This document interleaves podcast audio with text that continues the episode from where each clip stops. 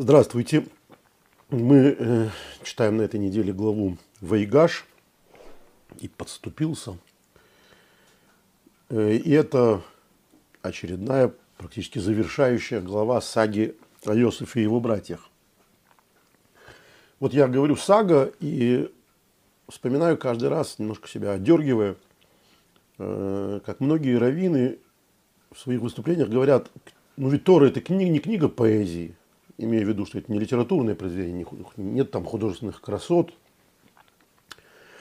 Э, и у меня всегда двойственное отношение к этой максиме.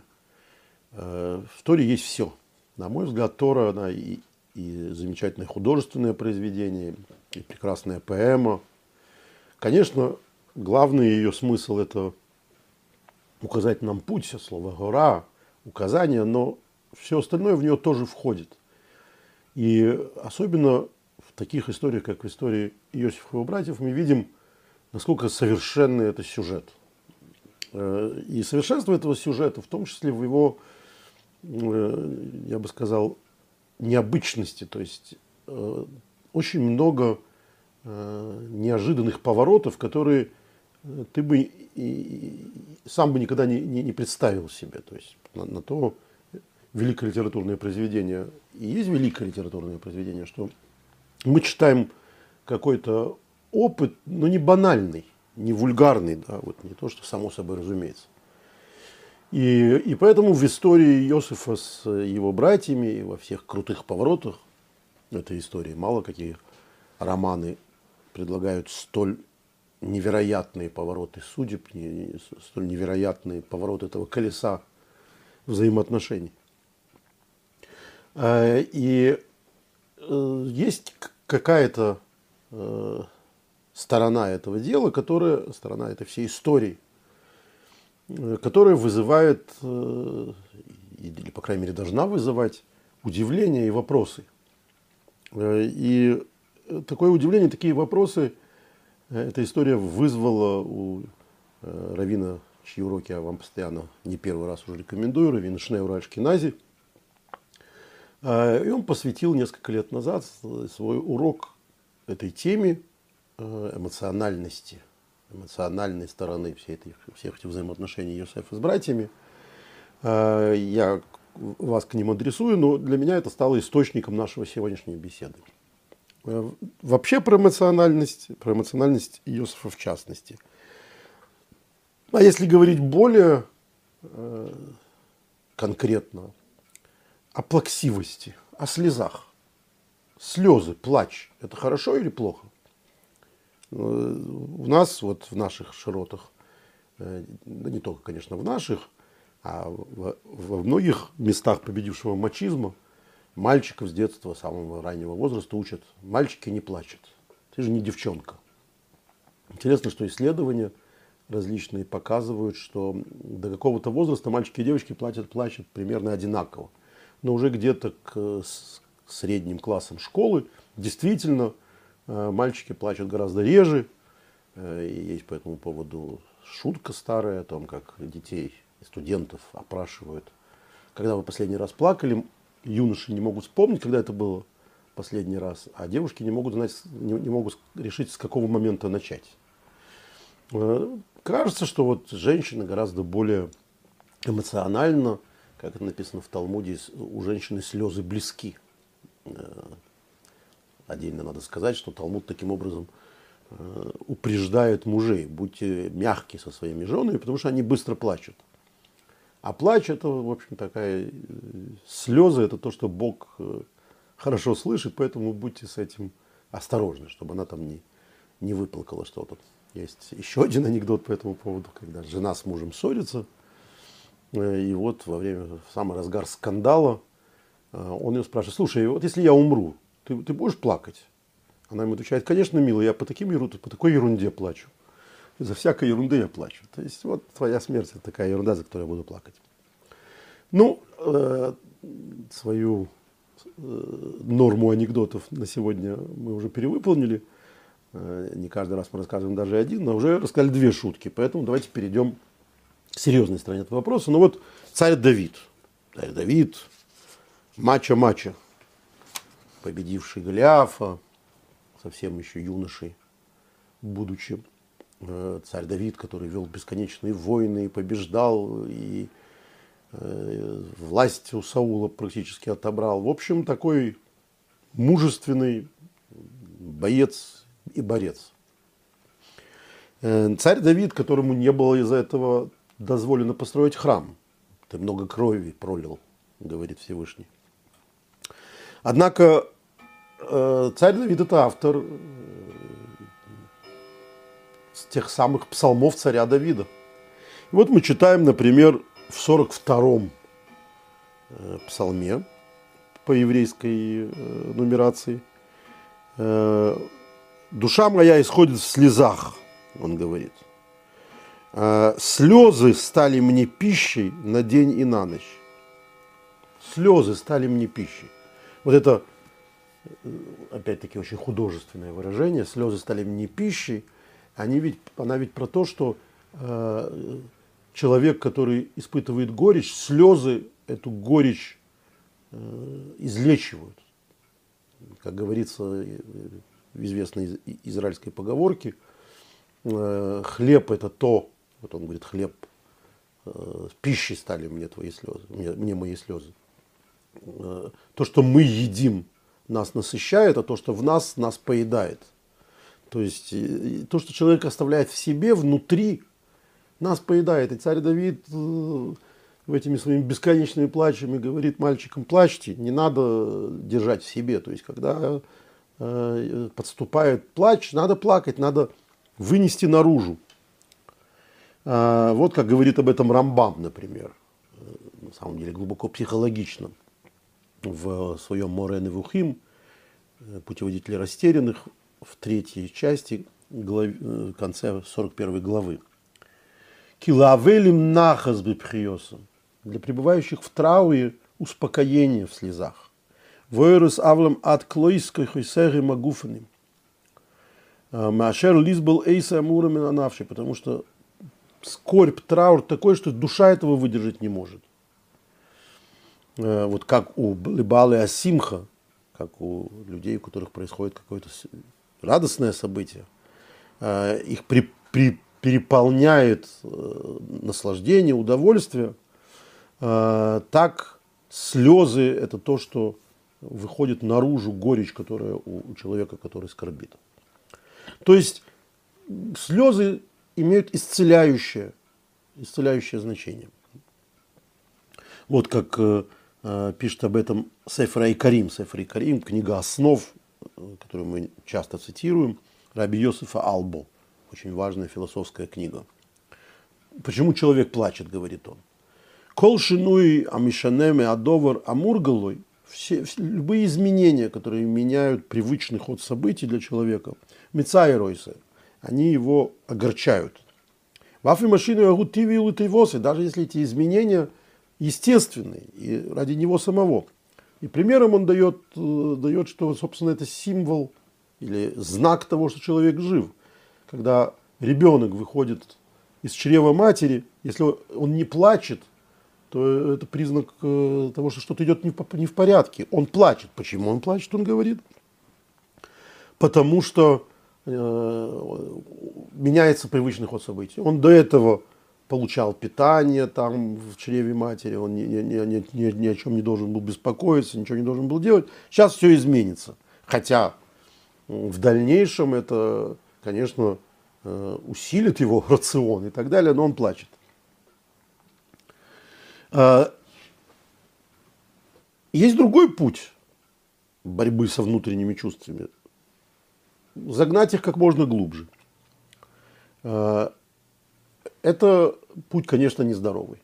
Это, конечно, путь к глубоким э, внутренним проблемам. Мы сегодня поговорим о третьем пути. И вот в определенном смысле этому третьему пути нас учит Тора в этих недельных главах и в главе Ваигаш в частности, хотя мы сегодня будем упоминать очень многие другие места. Вот видите, у меня сегодня я взял два целых пятикнижия – вот это закладки. Знаете, закладки о чем это? В основном о слезах Йосефа. В нашей главе Йосиф предстает плаксой. пожалуй, самым плачущим героем Священного Писания всех 24 книг. За тысячи лет, э, которые описывает Священное Писание, нет человека, который так много плачет. Стоит произойти чему-то серьезному вокруг него, как он начинает плакать. Сразу плачет. Вот в Микец, Ваигаш, Ваихи, в этих трех главах, главах Иосиф плачет всего в трех главах, то есть на, на небольшом отрезке, как минимум семь раз. А, мы сегодня будем разбирать конкретно эти, эти разы, но вот так, чтобы сейчас мысль продолжить. Он первый раз, когда встречает своих братьев, которые к нему приехали из Египта, у него комок стоит в горле. Потом он видит Беньямина, своего единоутробного и любимого брата. И этот комок выходит наружу. Э, и когда он раскрывается перед своими братьями, это такая, так, такое рыдание, что написано, что весь Египет его услышал. Потом он видит своего отца, и он не может сдержаться от рыданий. А, конечно, когда отец умирает, э, он сплачет. Когда братья подозревают, что теперь после смерти отца он им наконец-то отомстит, он опять плачет за то, что, из-за того, что его в этом подозревают. Э, в общем, такой очень эмоциональный человек. И вот эта его эмоциональность, она вызывает огромный и очевидный вопрос. Почему все эти бесконечные рыдания начинаются только в наших главах? Вот в этих главах, о которых мы говорили. Весь предыдущий период, когда мы читали о непостижимых, невероятных страданиях Иосифа, когда братья бросают его в одну яму, в яму Э, желая его убить, или потом продают исмалитянам. Потом он оказывается в другой яме, в яме в Египте, в которую его засаживает туда э, жена Патифара, которая значит, подстроила мнимое изнасилование. Из-за этого он попадает в тюрьму. То есть страшная, страшная, обидная, оскорбительная вещь. Вообще это одиночество, это эти постоянные муки, эти постоянные э, переживания – не вызывают у него в Торе, ни разу нам не пишут Тора, как и полагается с точки зрения э, вот этих самых раввинов, которые, которых я упоминал в начале, которые говорят, что Тора не, не художественное произведение, поэтому она не говорит об эмоциях. Вот нет никаких эмоций. Не слышим мы, чтобы э, Иосиф плакал. А сейчас, когда пазл сложился, когда все хорошо, а, это пазл-пазл, он подстроил страшную интригу. И все сошлось, все получилось, как он хочет. То есть он увидел их, он знал, что они к нему придут. И потом, когда он их увидел, он, он, он специально э, провел целый ряд стратегических и тактических действий для того, чтобы расставить им ловушку. В результате они в эту ловушку попались, как он и хотел. Вот тут он начинает рыдать. И нескончаемо рыдает. Казалось бы, самые большие страдания были раньше. Почему мы не слышим, что он плачет, когда его жена Патифара э, предает? То есть это же не предает, а как клевещет на него, и он попадает в тюрьму, 10 лет он провел в тюрьме. А почему мы не, не слышим, что он плачет, когда его забыл виночерпий, которым, с которым он договорился? Ты выйдешь из тюрьмы благодаря мне. И я прошу тебя, вспомни обо мне. Он о нем не вспоминает. Почему он не плачет все время, что отец никаким образом его не выкупает из плена? Мы говорили в одном из предыдущих наших разговоров по поводу этих глав несколько лет назад, что он ведь не знает, что э, отцу сказали, что он убит. Он считает, что и отец его тоже предал. Он преданный. Он преданный не в том смысле, что он всем предан, а в том смысле, что его все предали. Он ребенок, который, которого предали братья, которого предал отец с его точки зрения, которого предает жена Патифара, которого предает виночерпий. И никаких слез у этого очень эмоционального, как мы дальше выясним, человека нет. Почему? Так и главный вопрос. Кем же все-таки был Иосиф? Хладнокровным мужиком, который выстоит и выдержит все? Или очень эмоциональным Э, то, что называется э, ранимым человеком, которого, значит, все время распирают слезы.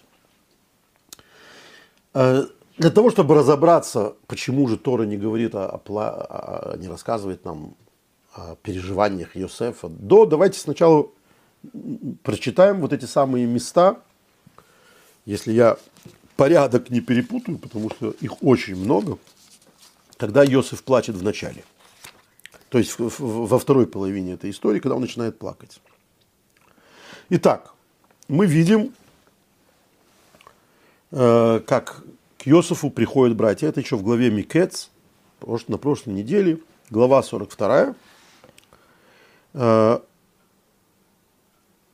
Они пришли к нему, он говорит, вступайте, отвезите утоление голода ваших семейств, доставьте ко мне вашего младшего брата, а если ваши слова окажутся правдой, вы не умрете. То есть, до этого он ведь говорит им, вы шпионы, вы разведчики. И это, как объясняется в одном из мест, он, он, он не, не лукавит, он считает, что э, они лицемеры. Что такое разведчик? Что такое шпион? Тот, который скрывает свое истинное лицо. Вы скрываете свое истинное лицо, вы предатели. Бросает он им главное обвинение в его отношениях с ними. Вы меня предали. А, и отправляет их, значит, вот за, за младшим братом. Если ваши слова окажутся правдой, вы не умрете. И сказали братья друг другу. И тогда братья говорят друг другу. Однако мы виноваты перед нашим братом, когда мы видели его страдания, когда он умолял нас, а мы не слушали. Зато и постигло нас это горе. А Руван отвечал им так, ведь я говорил вам, не грешите против ребенка, но вы не послушались, и за его кровь также взыскивается. И вот Иосиф это слышит. Они не знали, что Иосиф понимает, потому что при них был переводчик. А он отвернулся от них, вот это вот самое, и заплакал. То есть э, вот этот тот самый комок в горле, ему достаточно отвернуться, там что-то там, сказать, мне нужен стакан воды, попить этот стакан воды. Дальше он верну, поворачивается назад и говорит им дальше, как как говорит с ними, взял от них Шимона и заковал его у них на глазах. То есть справился со своими чувствами. Но это вот первый раз. Он слышит, что братья э, раскаиваются, да, раскаиваются э, непосредственно за то, что они совершили с ним. И от этого у него подкатывает комок горлу, и он вот должен отвернуться, чтобы они не увидели его чувств. Смотрим второе место, когда он плачет – это тоже на прошлой неделе, глава Микец. Э, это встреча с Бениамином. Точнее, не, не, не, не вполне встреча первая с Бениамином, а вот что мы, мы, мы читаем. Это, значит, сначала э, приходит Бениамин, он никак на это не реагирует, а потом он с ним остается, увидел Бениамина, своего брата, сына своей матери, и сказал, это ваш младший брат, о котором вы мне рассказывали, и сказал – да будет мог Бог милостив к тебе, сын мой. И заторопился Иосиф, поскольку его охватило сострадание к своему брату, и ему захотелось плакать. И тут уже, это не тот комок в горле, от которого можно отвернуться просто от братьев, перевести дух, выпить стакан воды и, повернувшись назад, продолжать свою расправу над ними, по сути дела. Здесь его охватило сострадание к своему брату, и ему захотелось плакать. И вышел он в комнаты, и там плакал, и умыл лицо, и вышел, взял себя в руки и сказал, подавайте еду. Чувствуете, как нарастает. Я по этому поводу как раз и говорю о великой силе литературы здесь. То есть вот этот зарождавшееся чувство, оно нарастает, и тут он уже должен предпринимать гораздо больше действий, чем просто отвернуться э, и потом повернуться назад. Здесь ему нужно уйти в комнату и, и помыть лицо, и взять себя в руки уже после этого. А дальше, значит, Э, продолжать свой план. Это вот второе место. Третье место, которое я бы хотел э, обратить внимание, это наша глава. Ваигаш. И подступил к нему Иуда. То есть он им теперь говорит, и Бениамин останется у меня. И тут Иуда, и мы об этом тоже неоднократно говорили, проявляет строптивый характер подступил к нему. Подступил это изначально, значит, подступился, да, вот мы так это и видим, это движение агрессивное. Вот грудью вперед. И сказал, о мой господин, позволь твоему рабу сказать слово в уши моего господина. И не гневайся на своего раба, поскольку ты как фараон. Мой господин спрашивал своих рабов, говоря, есть ли у вас отец или брат? И мы сказали моему господину, у нас есть престарелый отец и маленький мальчик, рожденный в старости. Его брат умер, а он остался один со своей, от своей матери, и отец любит его, это про Бениамина. И ты сказал своим рабам, приведите его ко мне, и я взгляну на него. И мы сказали моему господину, юноша не может оставить своего отца, а если он оставит своего отца, то умрет. И ты сказал своим рабам, если ваш младший брат не придет с вами, то вам больше не увидеть мое лицо. И было, когда мы вернулись к своему рабу, моему отцу, то пересказали ему слова моего господина. И сказал наш отец, вернитесь, купите нам немного еды. Но мы сказали, мы не можем идти, если с нами будет наш меньший брат. То тогда пойдем, потому что мы не увидим лицо этого человека. Если с нами не будет нашего младшего брата, э, мы не увидим лицо того человека. И сказал нам твой раб, мой отец, вы знаете, что моя жена родила мне двоих, и ушел один от меня. И я сказал верно, растерзан, растерзан он. И до сих пор я не видел его. Если вы и этого заберете у меня, и с ним случится несчастье, то вы сведете мои седины горем в могилу. А как теперь я приду к твоему рабу, моему отцу? И не будет с нами юноши, с душой которого связана его душа. И когда он увидит, что с нами нет юноши, то умрет. И твои рабы сведут седину твоего раба, нашего отца, горем в могилу. Ведь твой раб поручился моему отцу за юношу, сказав, если я не приведу его к тебе, то буду виноват пред, пред моим отцом всю свою жизнь. А теперь пусть твой раб останется, то есть я, говорит Иуда, останусь вместо юноши рабом моего господина. А юноша пусть вернется со своими братьями. Ведь как я вернусь своему отцу, если юноша не будет со мной? Я не могу видеть горе, которое постигнет моего отца. И вот тут не мог Иосиф сдерживаться при всех стоявших около него. То есть он не может э, уйти в комнату. Вот в этот самый момент, когда он услышал эту речь с описанием горя своего отца – с готовностью Иуды принести себя в жертву вместо младшего брата, с уверением, что отец не переживет этого, потому что мы же знаем, как он переживал, э, переживает из-за своего другого сына, единотробного брата Бениамина. Тут он уже не может выдержать, и э, при всех стоящих около него и закричал, «Выведите от меня всех!» И не стоял возле него никто, когда Иосиф дал узнать себя своим братьям и зарыдал. И услышали египтяне – и услышал дом фараона. То есть это такое рыдание, которое услышал весь дворец и египтянин. Ну, Мидраш усиливает, вообще по всему Египту этот вопль раздался. И сказал Иосиф своим братьям, я Иосиф, и так далее. А, вот такая, значит, э, такая история. Мы тут видим совершеннейший взрыв чувств. А, и прочитав эти четыре примера слез э, Йосефа, мы понимаем, что э, Йосеф сентиментальный, ну, то есть не то, что сентиментальный, эмоциональный человек, который реагирует нормально, как любой другой человек должен реагировать на такие, э, на, на такие вещи. Но я прочитал эти четыре момента для того, чтобы обратить внимание, что в них общего. Все эти четыре момента – это то, что имеет отношение к его взаимоотношениям с семьей, с ощущением того, что у него есть семья, что он не один. А, первый раз, когда комок к нему подступился к горлу, когда он говорит, что он чувствует, что братья, то есть у него нет братьев. С его точки зрения, братьев у него нет. Это вот они его убили, да, хотели убить, бросили в яму, какие-то братья. Братства нет, никаких братских чувств нет.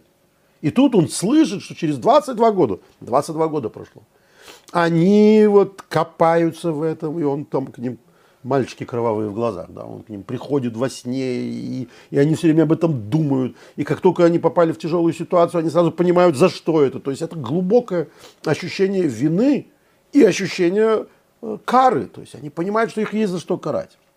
То есть Братья-то у него есть, оказывается.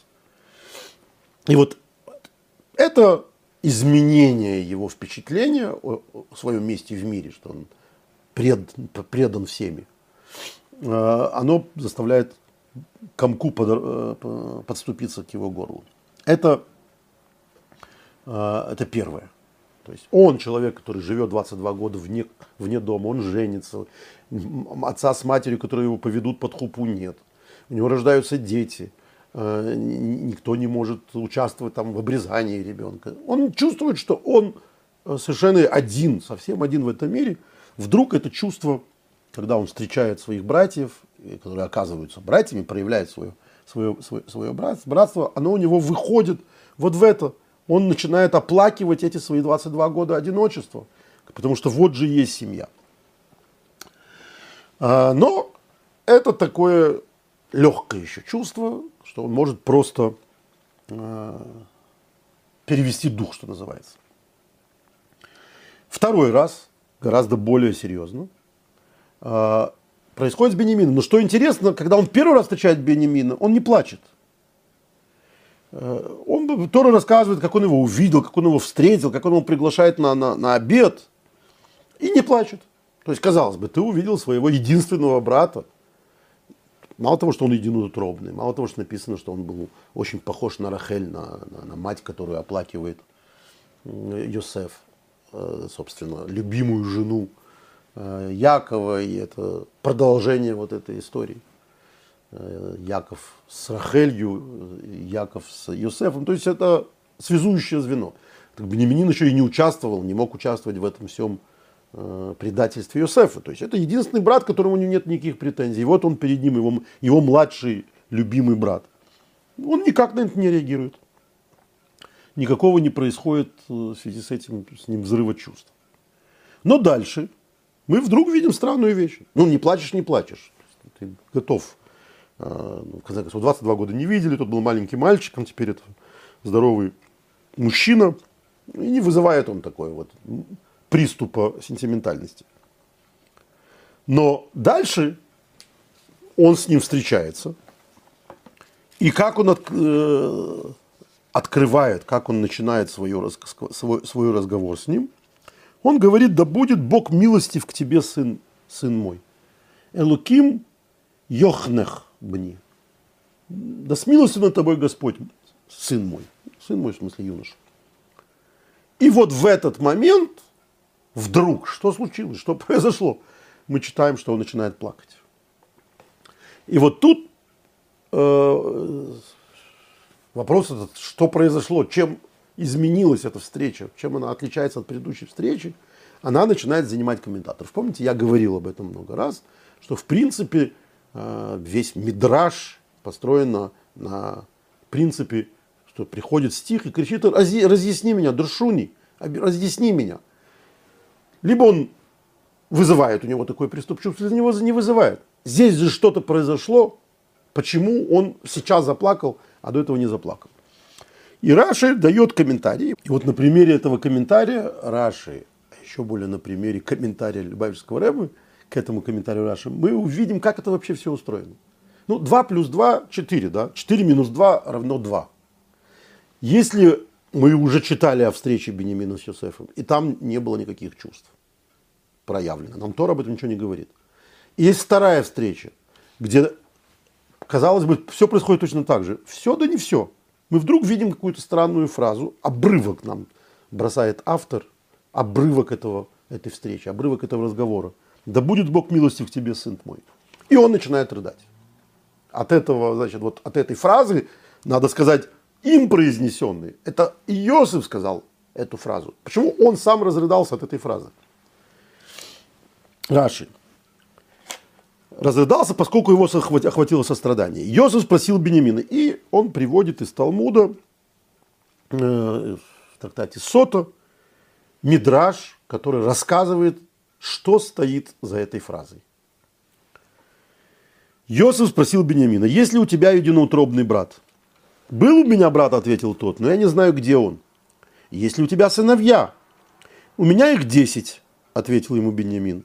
Спросил его Исаев, как их зовут? сказал ему тот, Бела Бехер, Ашбел Гера, Нааман, Эхи, Рош, Мупим, Хупим и Арт. Странные имена. Мы знаем имена Авраам, Ицхак, Яков. Что это за имена? Ни одного имени, которое как-то объяснимо, почему Бенемин называл так странно своих сыновей. И он его спрашивает, Иосиф, а что означают эти имена? Почему у тебя такие имена странные? Ответил Бенямин, все они были названы честь моего брата, и тех бед, что с ним приключились. Бела, поскольку он был невла, поглощен чужим народом. Бехер, поскольку он был первенцем, Бехор у моей матери, то есть это мой старший брат. Ашбель, поскольку Бог сделал его пленником. Швау кель, Ашбель. Шва – это пленник. Гера, поскольку он временно живет в чужой стране, он гер, гар, бахсанья в чужой стране. Нааман, поскольку он был на редкость приятен, Наим собой, да, мы знаем, что Иосиф был красавцем. Эхи и Рош, он был моим братом, Эхи, Ахи, и моим главой, Рош. Мупим, из уст, Мипим, моего отца, он учил Тору. Хупим, поскольку он не видел мою хупу, а я его хупу. Арт, поскольку он спустился, Ярат, в народы и так далее. Вы себе представляете, какой страшный разговор между ними происходит, который описывает Мидраж. Беньямин говорит ему, 10 сыновей у меня родилось. Вот за эти 22 года. И каждый новый сын был мне напоминанием о моем исчезнувшем брате. Ни о чем другом я не думал. Все это для меня было связано с отобранным у меня братом. И вот тут понятно, что Иосиф не выдерживает и начинает расплакаться. Теперь э, хороший вопрос. Откуда это все взято? В Торе ведь ничего об этом нет. А все из этой фразы. Из этой одной фразы э, Элуким Йохныхавни. То есть от того, что он ему говорит, мы эту фразу уже где-то встречали. Я должен сказать, что я не видел этого нигде, но в Ихмеру, то есть вот его, то, то что его охватило сострадание, эту метафору, эту идиому, можно сказать, э, это сочетание мы тоже встречаем в том же самом месте. Это встреча двух братьев, Якова и Исава. Помните, мы говорили о том, что его охватило сострадание Исава к Якову. Почему? Среди прочего, там он ему рассказывает о его детях, о своих детях. И вот когда он рассказывает о своих детях, он говорит «Айладима шерхонан элуким эсавдуху» детей, которыми вот благословил. Вот это слово ханан, которое здесь используется, ехнехо, это относится к потомству. То есть Тора нам пробрасывает слово, которое существует в связке с потомством, что дает возможность Мидрашу перебросить мостик к этим неожиданным слезам Йосефа, к рыданию Йосефа, потому что они говорят, таким образом Тора нам рассказывает, они говорят о детях. Что же это были за дети, почему это вызвало сострадание у Йосефа, почему это вызвало страдания, почему это вызвало слезы? Потому что был вот этот разговор с именами детей, которые все названы в честь брата, в честь Йосефа. А, и Рэбе по этому поводу, это Рэбе объясняет то, что я говорю, что Э, что, что это что именно это Йохнех, именно это слово вызвало этот комментарий Раши. Но Рэбе продолжает. Он говорит, Аиладим Ашер Носан, Ашер Хонан, вот эти вот дети, которым дал, э, как это было в УСАВе, то есть речь идет о детях. И дальше написано, Ваимагер Йосеф книхмуру рахмов ал эхов. И поторопился Йосеф, потому что захлестнуло его сострадание к своему брату. Мы что, не знаем, что он разговаривает с братом? Почему не написано к Беньямину? Потому что это история про братство. Ему рассказал Беньямин о том, что для него главное в жизни это исчезнувший брат. И таким образом опять та же сам, тот же самый мотив. Йосеф ощущает себя частью. То, чего он был лишен, он чувствовал себя совершенно одиноким одним, а сейчас он видит, есть брат, который о нем все время думал. То есть вот это ощущение потерянного, обретенного вызывает его рыдание. А, соответственно, э, тут надо обратить внимание на то, что мы сказали с самого начала, что при этом он не плачет в момент страдания. Мы не, не видим нигде слез в момент страдания. Но любопытно, что Тора нам намекает, что эти слезы были. Намекает задним числом, через э, много э, лет после того, как эти слезы были. Вот в этом самом месте, которое мы читали, когда брат, э, братья поняли, за что им это, и один другому говорит, давайте прочтем это еще раз, именно это место. Вот оно. Э, не найду так быстро, но там они говорят э, за то, что мы не слышали его мольб, не слышали его страданий, этого ребенка, да. Мы, вот за то, что мы не услышали его мольб, за это нам э, приходит такое несчастье. То есть получается, что когда они его бросали в эту яму и торговали, значит, дальше над его телом, что делать? Он рыдал и просил, и умолял, э, как любой нормальный человек. Есть мидраж, э, очень древний, Сефера Ешар, который говорит, что он их умолял, и э, если я согрешил пред вами, э, вы же сыны, сыны Авраама, Ицхака и Якова, э, они в виде сироту, никогда бы не прошли мимо него, я же сирота, у меня нет матери. Э, если они видели голодного, они его кормили хлебом, а вы меня бросаете тут без хлеба. Если он хотел пить, они его поили. Как же вы можете родного вашего брата, который ваша плоть и кровь, частица вас и так далее. И кричал, и плакал, э, если бы мой отец знал, что вы сейчас мне делаете, мои братья, и так далее. Это мидраж.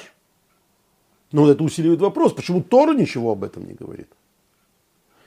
Вот как те раввины говорят, Тора не говорит об эмоциях. Еще как говорит. Мы только что читали, сколько раз Тора, это еще не все, мы еще будем читать впереди, сколько раз Тора говорит о, о, о расплакавшемся Юсефе. Почему же вот этот весь диалог только намеком э, содержится в, через 22 года? Братья говорят, вспомним, как он плакал, мы его не слышали. Как он нас умолял, мы его не слышали. Почему же на месте этого не было написано?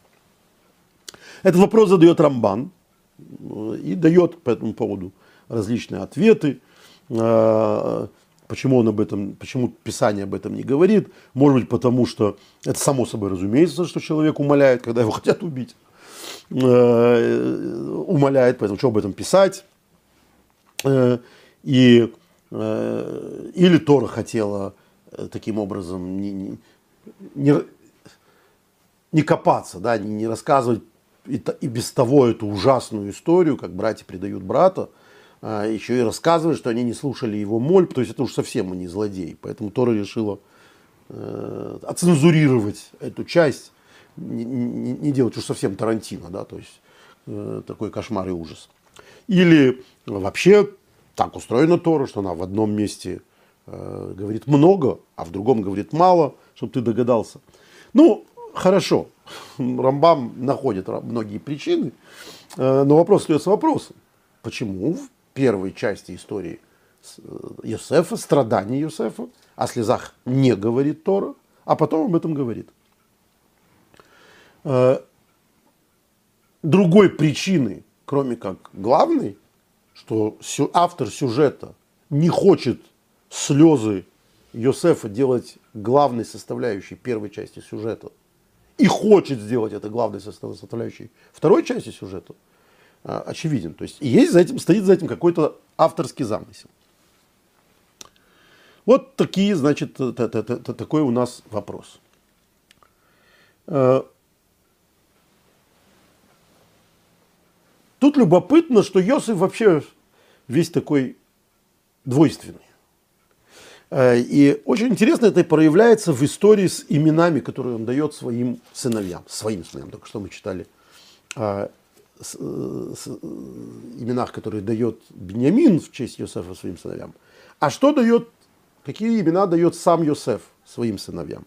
Это в, в прошлой главе, в главе Микец, в 41 главе, 51 э, стих. «И дал Йосеф своему первенцу имя Минаши, ибо Бог дал мне забыть все мои мучения и весь дом моего отца».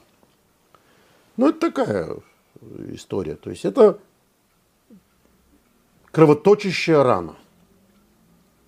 Мои мучения, дом моего отца дал мне забыть. Дал мне забыть, это, это тоже эвфемизм. Меня оставил Бог. То есть э, я в ситуации, когда я забыл дом своего отца, очень депрессивное имя Минаши. То есть это рассказывает о его страданиях. А другого назвал Ефраим сделавший плодоносным, ибо Бог сделал меня плодоносным в стране моего бедствия. То есть это две стороны медали, ведь это оба имени говорят об одних и тех же событиях. один взгляд на эти события. Я один совсем один, я забыл свой дом, я сирота, оторванный лист э, и, и так далее. Второе, то же самое. Я в земле своего бедствия, но поэтому Бог сделал меня плодоносным, плодоносным во всех смыслах этого слова. Иосиф добился невероятных, невероятного карьерного роста в, в Египте. Он дает это имя уже после всех своих страданий. Когда он все это пережив, а тут надо заметить, что все эти страдания и были ступенями этой лестницы, которые подняли его на самый верх. Э, во всей истории еврейского народа нет более высокопоставленного еврея, как Иосиф. Иосиф премьер-министр огромной страны. Написано, что в Торе, что фараон ему отдал все, кроме своего хлеба. Там. Э, это комментатор считает, что это эвфемизм, кроме своей жены. То есть все остальное э, принадлежит Йосефу. Ну, принадлежит в том смысле, что он хозяин земли египетской. Почему? Как он э, оказался хозяином земли египетской? Да только потому, что братья его бросили в яму, только потому, что впоследствии он попал в тюрьму, в тюрьме познакомился с виночерпием, э, рас, рас, рассказал ему сон, тот его вспомнил, когда э, сны приснились, приснились фараону, не оказался бы он в нужном месте. Что такое нужное место? Нужное место – это место, в которое его бросили из-за страшного обвинения, не имеющего под собой никаких оснований у нас есть главный свидетель, Бог, который говорит, что все было не, не так, никого он не насиловал, а наоборот, его хотела изнасиловать э, жена Патифара. И в конце концов подставила его, там, схватила его одежды и выдала эти одежды за доказательство его вины. То есть, что в этом может быть хорошего? Но не было бы этого, не поднялся бы фараон э, Иосиф до, до, до, до такого уровня. То есть эти два имени, одно имя это имя отчаяние, а второе имя это имя не просто зерна, а абсолютного добра, которое оказалось следствием абсолютной удачи, которая оказалась прямым следствием неудачи. Вот это взгляд Йосефа. То есть одна и та же э, ситуация рассматривается с ним собой э, взглядов. Понимаете, какая ситуация? Люди бывают, люди делятся на позитивных позитивно смотрят, смотрящих на все вокруг, и негативных.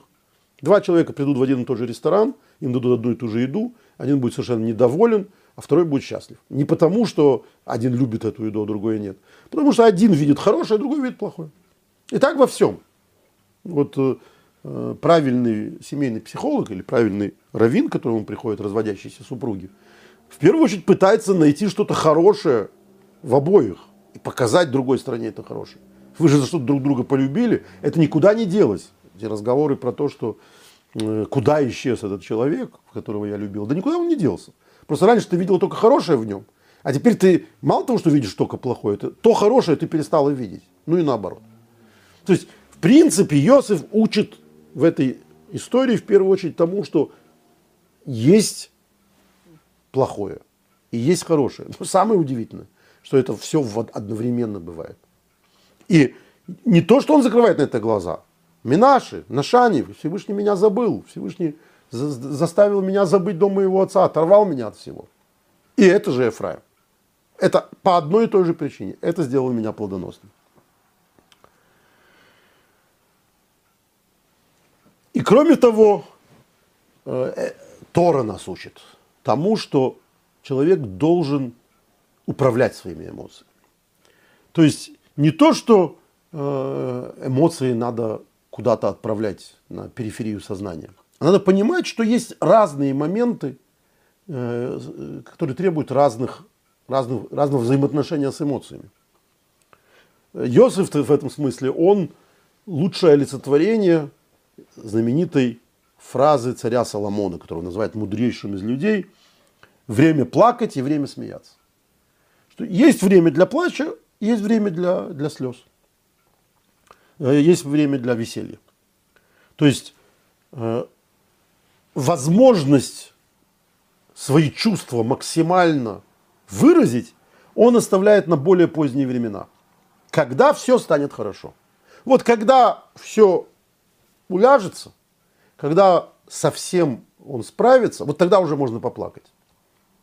Есть прекрасные стихи Семена Гудзенко, одного из знаменитых фронтовых поэтов, э, вот тогда мы долюбим. То есть вот сейчас война, сейчас э, есть необходимость э, вести бой. У солдата, у того, кто находится на войне, у него, среди прочего, ведь страшный разрыв с домом, с семьей, с любимой, с детьми. Нет, товарищ, он говорит. Тогда, когда все закончится, мы долюбим. Сейчас мы это все должны отключить. Сейчас, если ты будешь думать исключительно о, о своих несчастьях, ты не сможешь воевать, ты не сможешь побеждать.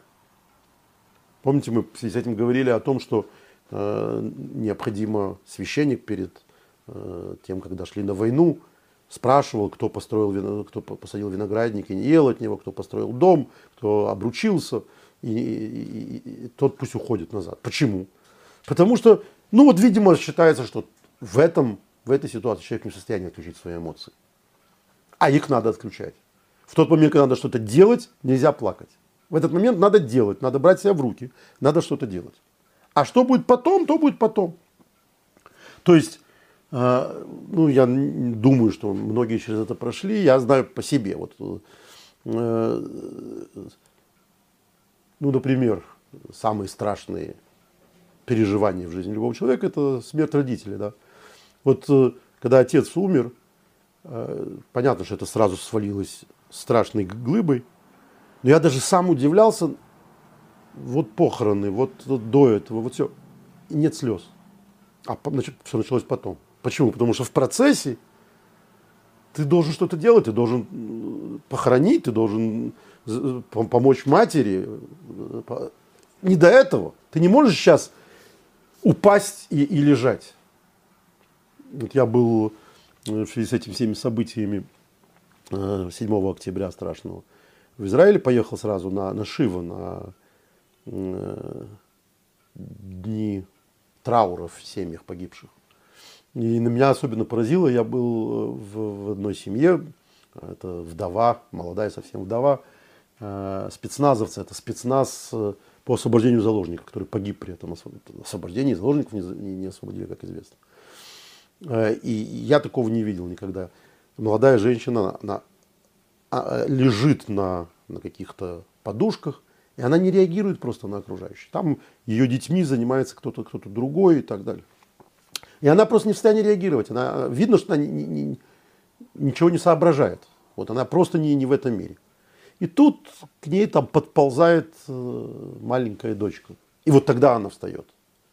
Это вместе не идет. Ты, не, ты, ты, Страшно себе представить, что делать человеку, встретившему горю, которому нечего делать. Вот если нет необходимых действий, если тебе неком беспокоиться, если кто-то другой э, похоронит, кто-то другой э, вылечит, кто-то другой, это момент, когда опускаются руки. Когда на, эта тяжесть абсолютно э, втаптывает в землю пока есть о ком заботиться, пока есть что делать, пока необходимо что бороться, и просто некому этого больше сделать, человек не, не расклеивается. Расклеивается он тогда, когда все становится уже, приходит в норму, все уже закончено. А, и интересно, что именно об этом говорит Тора в других местах слез. Знаете, мы говорим о Иосифе, но плачет не только Иосиф. Вот, э, как, как и положено, плачет женщина как мы говорили, что женщины все-таки плачут чаще. Эта женщина – это Агарь, которую на секундочку с маленьким, там, или ну, не маленьким, ребенком э, выгнали в пустыню. Встав рано утром, Авраам – это Брешит, глава 21, 14 стиха. Авраам взял хлеб и мех с водой, отдал Агаре, положив все это на плечи, и отослал ее вместе с ребенком. Пошла она и заблудилась в пустыне Бершевы. Вода в мехе закончилась. Что делать? Вода в мехе закончилась. Она оставила ребенка под одним из кустов, а сама пошла и села подаль на расстоянии выстрела из лука, сказав, не хочу видеть смерть ребенка. Сев подаль, она громко заплакала. То есть пока она его была, могла поить, пока она могла за ним следить, вся эта катастрофа, вся эта ситуация ее не, не, не заставляла потерять силы и рыдать. Когда закончились какие-то возможности что-то делать, когда она не может быть занята, она начинает рыдать. То есть рыдание в данном случае, как и в других случаях, это всегда отсутствие действия. Ты плачешь, потому что ты ничего не делаешь. Вот еще одно такое место. Хай Сара. Умирает Сара, и вот как написано об этом. Жизнь Сары длилась 127 лет. Сара умерла в Кириат Арби, он же Хеврон, в земле ханаанской, и пришел Авраам скорбеть о Саре и оплакивать, оплакивать ее. А дальше, когда Авраам поднялся, оплакав умершую, он сказал сынам Хета и то-то, то-то, и дальше начинается вся история похорон Сары. Не получается одновременно, он не разговаривает с, с рыданиями. Он сначала ее оплакивает и ничего не делает, а потом, перестав плакать, он начинает делать. Это э, вот такая парадигма, которая постоянно упоминается. Вот э, я вернусь по поводу того, почему плакал Йосеф, когда встречал этих братьев. Есть у нас в журнале печаталось когда-то их книжки, замечательные книжки «Солдат на переправе», воспоминания Товы Альдгойс. Э, она недавно умерла, э, совершенно замечательная женщина, пережившая страшное детство. Э, она вместе с сестрой долгое время провели в детдоме в России, в Советском Союзе. Потому что отец пропал без вести, а э, мать и младший брат э, умерли от голода в блокадном Ленинграде. На их глазах. А их забрали в детдом. И вот они, вот на их глазах, представляете, мать умерла, отец, они, они сироты. И вот эта э, Това, она была старше. То есть э, Мина, ее, у нее сестра Мина Ривкина, она была старшей. И она не заботилась эти годы в, в детдоме. И она ее не видела плачущей, она рассказывает. Она видела, что она когда-то плакала. И вот война закончилась, и они не, их нашли родственники. Их, дядя Янкив Иосиф Раскин – Э, нашел их в этом доме, искал их, нашел и забрал к себе в дом. И вот первый шаббат, или даже, по-моему, первый ужин просто, семья вся Раскиных собралась за столом, и тут Мина разрыдалась. Она начала в голос рыдать. И когда ее спросила э, Това, который Гитл это Това, сейчас ты чего туда? Сейчас уже все хорошо. Она, она говорит, я, я, я, она ответила, я плачу, потому что я увидела семью. Я увидела, как люди сидят вокруг стола. То есть то, чего она была, они были лишены все эти годы. То есть это, как у Юсефа во второй части, это слезы. Уже все хорошо. Уже не надо заботиться о, о пропитании и так далее. И теперь можно оплакивать прошлое. Теперь можно оплакать то, что э, утеряно и так далее. Продолжение этой, этого, этого разговора – это следующий плач Йосефа. Очень интересный тоже есть по этому поводу беседа Любавического Рэбы и Раши. Сейчас мы сейчас попытаемся это найти. Да, мы это найдем. Я впервые на закладках пишу тему, потому что столько этих плачей, что иначе я бы искал большую часть нашего разговора эти темы.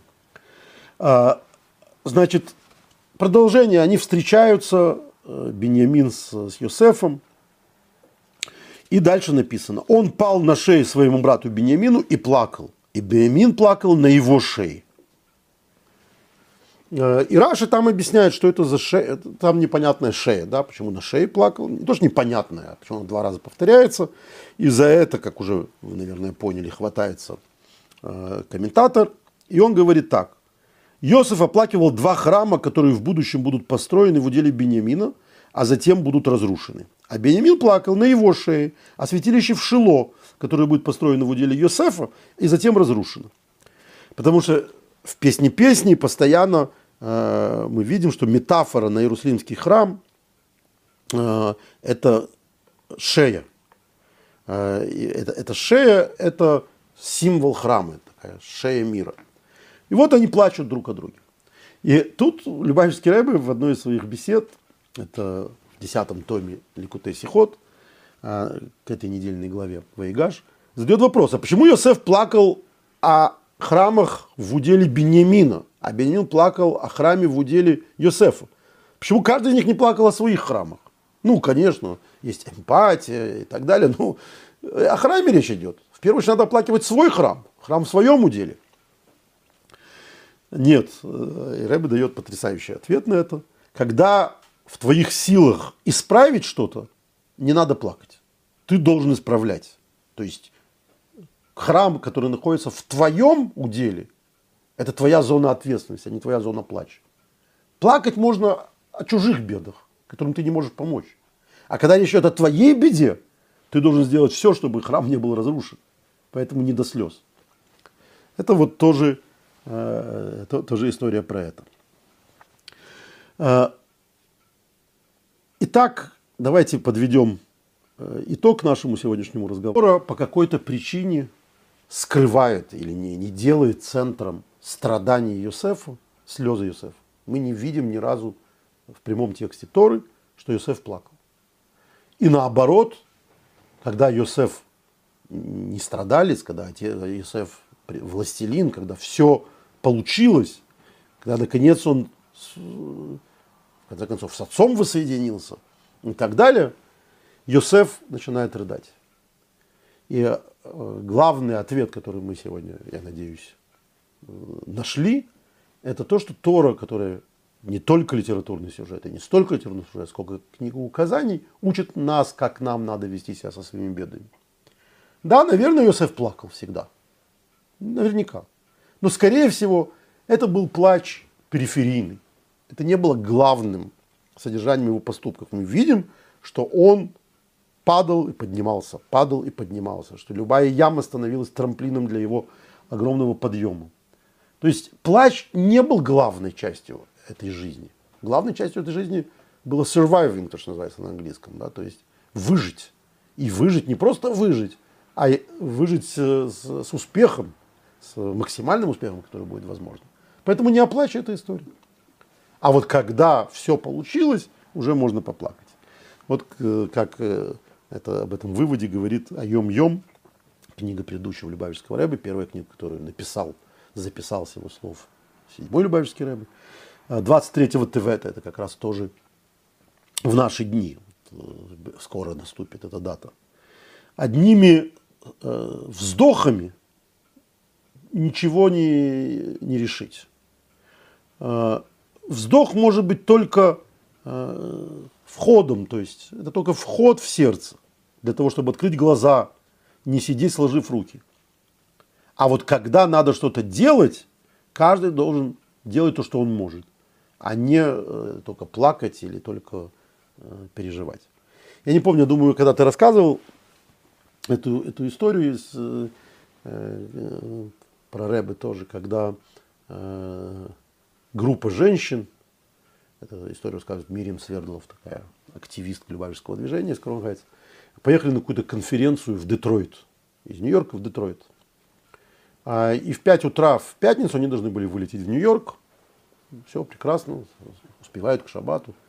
А, их было что-то там 25 женщин, то есть это, учитывая размеры семей, там сотни детей их ждет дома, мужья, которые ждут, когда уже вернется мама детей и так далее.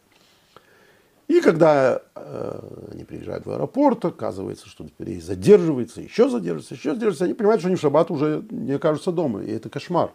Что делать? Они сидят в аэропорту. Э, шаббат наступит вот-вот. Значит, они должны будут просидеть там 40 часов в этом аэропорту. Никуда не двигаться. Дети дома одни. Шаббат, они, ну, в общем, беда.